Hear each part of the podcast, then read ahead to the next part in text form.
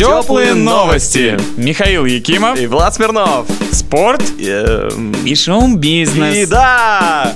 Вчера в Лиге чемпионов состоялись матчи третьего отборочного раунда, благодаря которым мы теперь знаем 7 команд-участниц раунда плей-офф. Ими стали Фенербахче, победивший Зальцбургский Red Bull, Лион, дважды победивший швейцарский Гроссхопперс с одинаковым счетом 1-0, а также Базель, Стяо, Марибор. Болгарский Лудогорец впервые в своей истории стал участником раунда плей-офф Лиги чемпионов. Дважды обыграв белградский партизан, он выбил его из розыгрыша. Еще одним героем вечера стал карагандинский шахтер. Команда из Казахстана, хоть и проиграла в Албании 3-2, по сумме двух встреч одолела Скеденберу 5-3. И впервые в истории самой восточной страны из зоны УЕФА примет участие в групповом турнире Еврокубков. Сегодня в борьбу за путевки в Лигу чемпионов вступает Санкт-Петербургский «Зенит». В 20.00 на стадионе Петровский он примет датский Норшеллон. Тепло и хорошо. Вот и кончилась короткая эпоха Анжи в роли денежного мешка. Искусственно созданный клуб не продержался в статусе футбольного олигарха и трех сезонов. Напомним, что с сезона 2011-2012, когда владельцем команды стал бизнесмен Сулейман Керимов, в клубе появились деньги и стали приходить звездные игроки. А теперь владелец команды задумался, стоит ли вкладывать такие деньги в команду, если результата нет. Конечно, он мог немного подождать, как сделали шейхи, купившие Манчестер Сити. И Анжи наверняка стал бы побеждать, завоевывать титулы с такими-то деньгами. Но, видимо, с бизнесом не все гладко, или бухгалтер показал, сколько денег утекло в эту бездонную футбольную бочку, и Керимов, вернув глаза со лба в глазницы, решил, что мы лучше будем строить команду как положено. Продадим звезд, вернем часть денег, пригласим своего родимого тренера Гаджи Гаджиева, станем развивать молодежную академию и постепенно развиваться, превращаясь в крепкий европейский клуб. А всякие Денисовы пусть доставляют проблемы другим командам. Что ж, если все будет именно так, то владелец Анжи молодец. А если нет? А если нет, то мы уже видели, что получается. Остается только один вопрос. Куда же теперь денутся все эти болельщики, которые так гордились клубом и особенно его звездами, которые ездили болеть за Анжи по всей России и Европе, пока за них владел Керимов? Или может настоящих фанатов у клуба 100 человек, а остальные Гларио? Кушаешь слушаешь.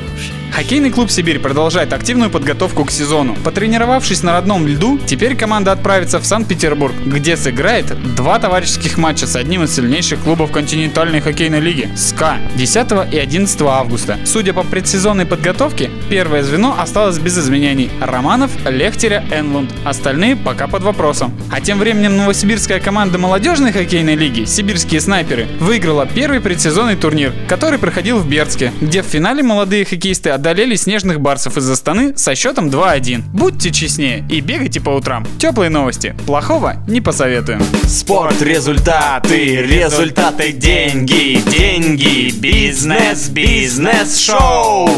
Молодая певица Майли Сайрус, следуя за общей концепцией «А девочка созрела», а также традициями поп-музыки, собирается сменить псевдоним на Майли. Просто Майли. Решение обоснованное, ведь такие знаменитости, как Бейонсе, Шер и Мадонна некогда сделали то же самое. Теперь Destiny Hope Сайрус стоит перед выбором избавиться от фамилии, которая зачастую упоминается в прессе, или окончательно показать свою взрослость и совершить ответственный поступок. Главное, чтобы потом с Кайли Миноук не перепутали. Также Майли, пока еще Сайрус, недавно снялась в промо-ролике MTV Video Music Awards и огласила название своего нового альбома, который намечается на осень. Пластинка будет называться Bangers, и, как утверждает певица, после прослушивания вы сразу поймете смысл этого слова. Ну, у нее профессия такая, по ушам ездить, хотя время покажет, может и правда поймем. Теплые, как кофе и котята.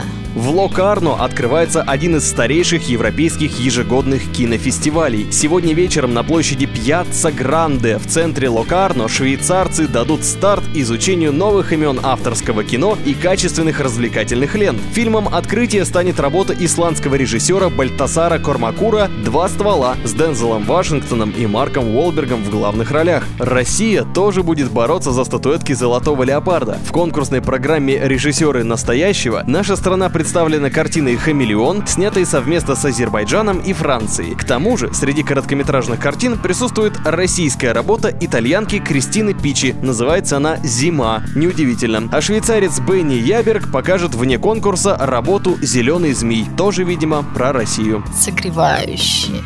Теплые.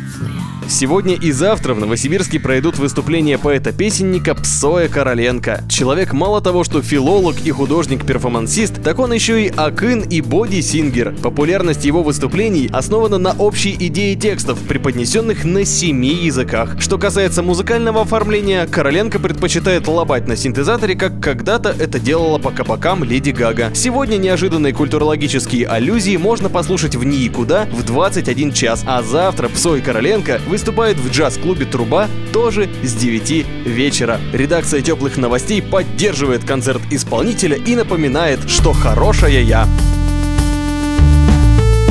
Теплые новости. Такие же теплые, как кофе и котята.